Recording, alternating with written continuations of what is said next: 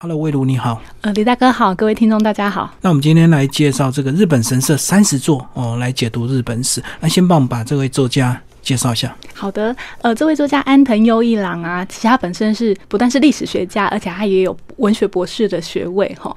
那他目前主要的活动就是他都在介绍，不管是江户历史也好，就是日本的历史，而且他有一个。我觉得他也很厉害的是，他可以把感觉很复杂或是很难的历史事件啊，深入浅出，然后讲的比较有趣，或是说比较呃好懂。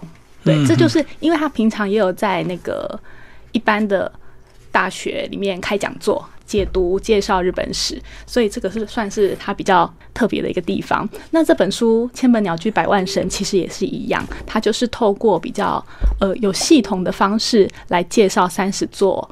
日本的神社。好，那其实这本书特别的是，呃，它精选日本三十间神社来做这个呃介绍，然后特别的是，它都用一个这个下标题的一个方式，为什么什么什么什么来吸引大家阅读哦，呃，所以它等于是把这个呃神宫结合一些历史故事来介绍，对不对？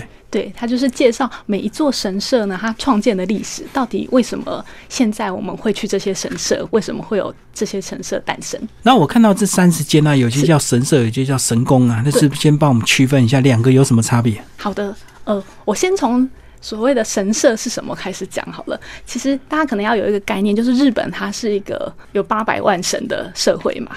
那神社跟佛寺其实是不一样的。我们平常去喜欢求御守的那种明治神宫、伊势神宫啊，那个叫做神社。嗯，那如果我们去浅草拜拜，浅草观音寺啊，或者是去镰仓大佛那种要插香的那个是佛寺。嗯，所以神道教跟佛教其实是不一样的。那再来说神社啊，神社其实有很多种称呼，像是神社、神宫，还有什么大社啊，就是。神宫的话，其实主要是祭祀，是跟皇室有关的。嗯，比如说明治神宫是拜那个明治天皇，对。那一世神宫拜的是皇室的祖先天照御神、天照大神，对，这个叫做神宫。那神社的话，就是比较一般的神明，大家大部分都可以叫神社。那像大社，还有一种就是像岛根的出云大社，或是奈良的春日大社，这种的话呢，就是在当地具有一定的地位的。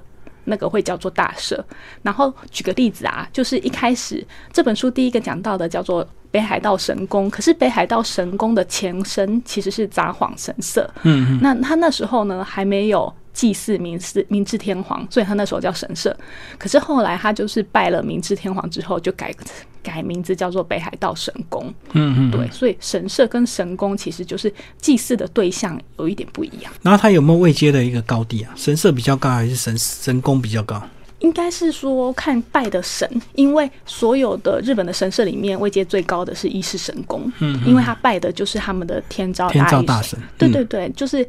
一般在日本，你讲神功啊，一般就是指一是神功，而不是特别指其他的神功。对，包括呃，我可能我后面再讲一下好了，就是呃四月的时候，那个天皇要退位之前啊，其实他们还有特地到三重县去拜一世神功，去跟他们的祖先说啊，他要退休，告知就对，对对对。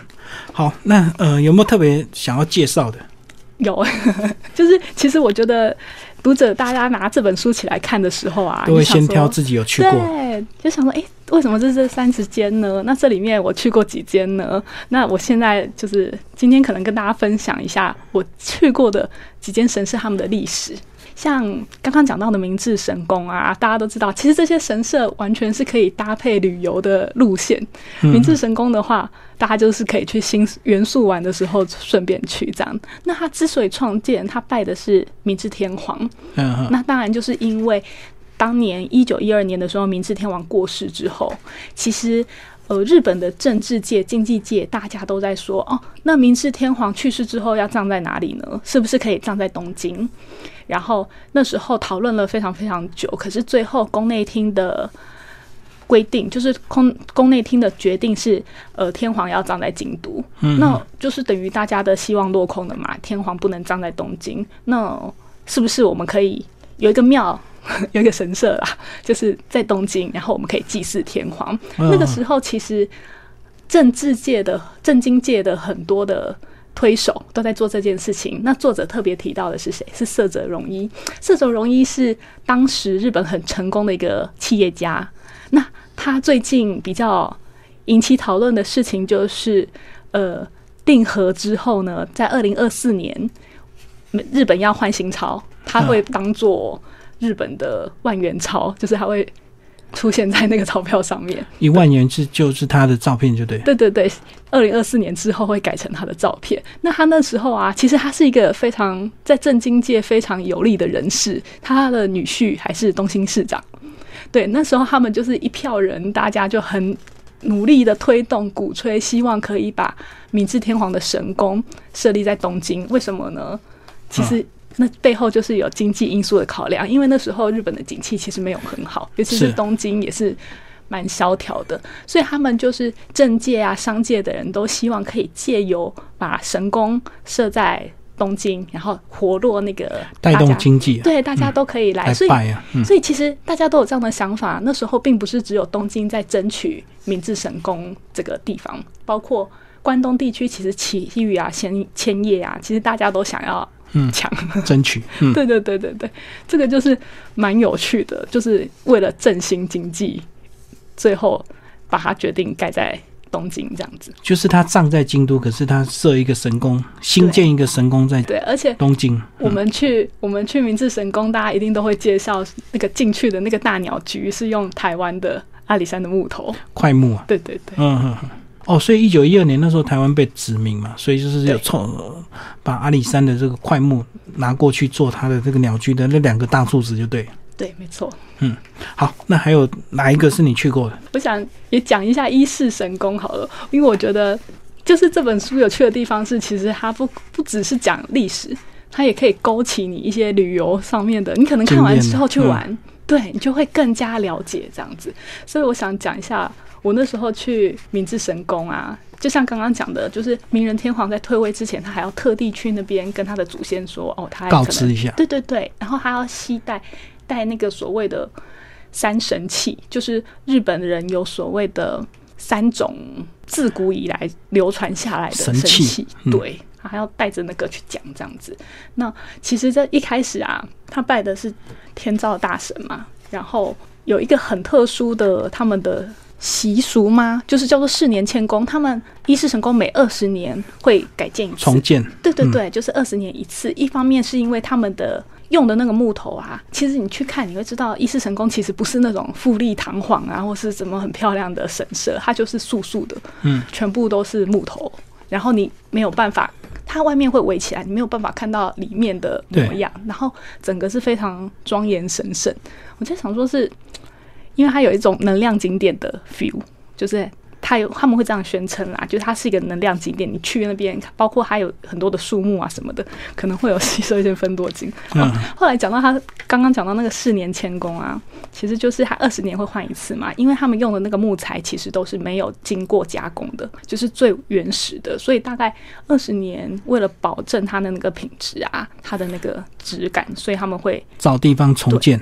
呃，就是就是大概在那边这样子，对，会稍微重建。然后这个时候呢，隔年四年迁宫的隔年，通常都会兴起一阵参拜的风潮。嗯，这书里面。讲到特别讲到这一点，因为四年迁宫的隔年一般叫做应年，然后在这一年参拜呢，会特别受到保佑。所以历史上啊，其实参拜伊势神宫在日本历史上是曾经引起那种百万人争相从日本各地去参拜的一个风潮。那其实他讲了有三次，然后第一次有三百多万人哦，你知道那时候交通也没有现在这么方便嘛，对对对，然后大家还是都。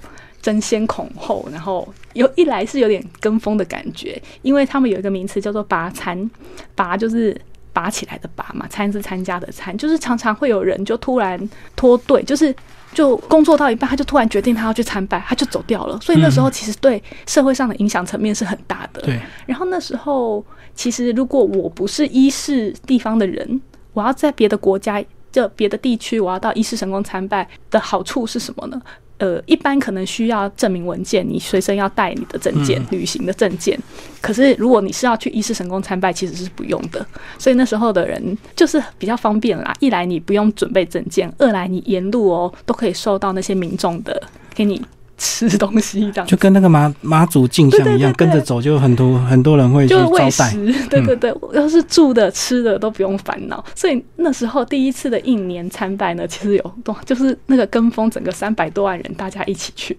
那第二次呢，其实也是一样，在十八世纪，就是江户时代嘛。那一次也是有两百多万人，大家也是争先恐后的都要去仪式成功参拜，而且越来越多，不是个人，而是团体，大家就呼朋引伴，对，就是人就更多了。然后第三次呢，到了一八三零年代，有四百多万人。你知道那时候日本的总人口也才三千万人而已，里面有四百万人是不辞辛劳从日本各地，就是。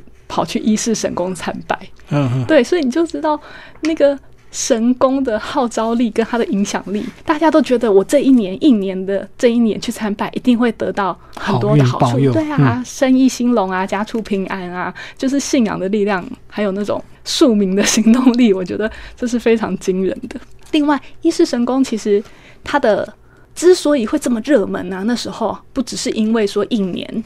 大家刚好适合去参拜，还有其实日本的神社有所谓的，以前有所谓的讲讲话的讲，嗯，就伊势神宫有所谓的伊势讲，那秋叶神社有所谓的秋叶讲，所谓的讲就有点像我们的，就是反正它就是一个组织，嗯。啊进香团。呢，是，对，他就是会就是帮你准备啊，就是怎么去啊，然后怎么安排啊，怎么去拜啊，包套的服务，对对对，然后就会号召你说来，我教你。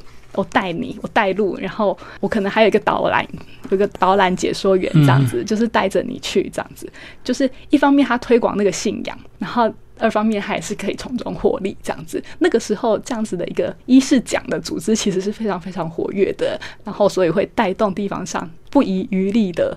去参拜这样子，好，魏如再帮我们介绍一家吧。我刚刚讲到这两个啊，明治神宫跟伊势神宫，其实都是非常非常热门，对，非常有名的，对，大家都会去的。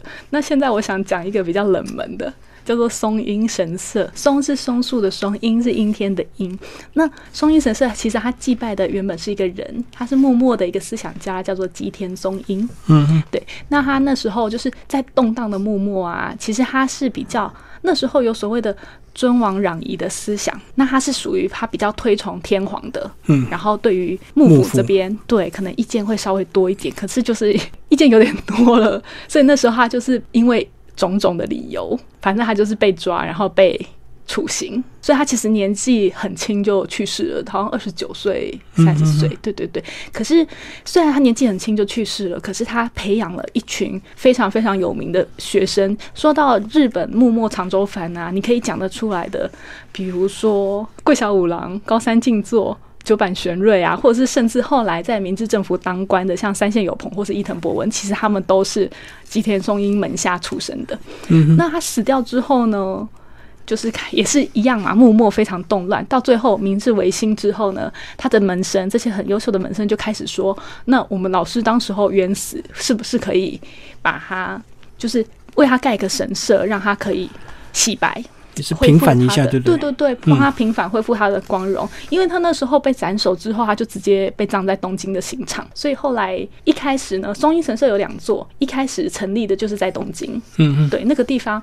呃，靠近下北泽世田谷那边，我觉得虽然它很小，然后可是它前面有个商店街，大家如果有空的话，可以播一个下午去那边逛逛，我觉得那个气氛也是非常好啦。这是第一个在东京，那另外他们也在他的故乡山口县，后来也是很努力去争取啊，包括他的家人去帮他争取，就是盖了一个比较拜的是他的遗物。的松阴神社，所以松阴神社其实有两座，那一个就是在东京，一个就是在山口这样子。其实他的思想对于后来的日本人影响也都非常大。我觉得如果大家有机会去的话，都可以去参观一下。那最后请这个呃魏如帮我们这本书做一下总结。就是其实以前大家都会觉得去日本拜拜就是去参观啊，走马看花。可是我觉得如果你有机会透过这本书多了解一下日本的历史啊，对你的旅游也会更有帮助，因为你会知道。这个神社为什么现在在这里？为什么在这里而不是在那里？那为什么是拜这个而不是拜那个？就是你可以更深入的了解一些旅游，就是去旅游的时候不一定会知道的事情。嗯，更深入了解一些神社的一些历史就对了。对，而且有的人会说，你如果无法，因为神社在日本的日本人的文化、生活啊、经济、政治各方面影响都非常的大，所以。呃，作者会说，你如果不了解日本神社的历史，你可以说就是不够了解日本史。所以，不管是对日本史有兴趣的读者，或者是说你对观光旅游、神社有兴趣，我觉得大家都可以来读。好，谢谢我们这个台湾商务印书馆的这个编辑呃林蔚如来为听众朋友介绍这个千本鸟居百万神，从三十座神社解读日本史。呃，作者安藤优一郎，谢谢。呃，谢谢李大哥，谢谢大家。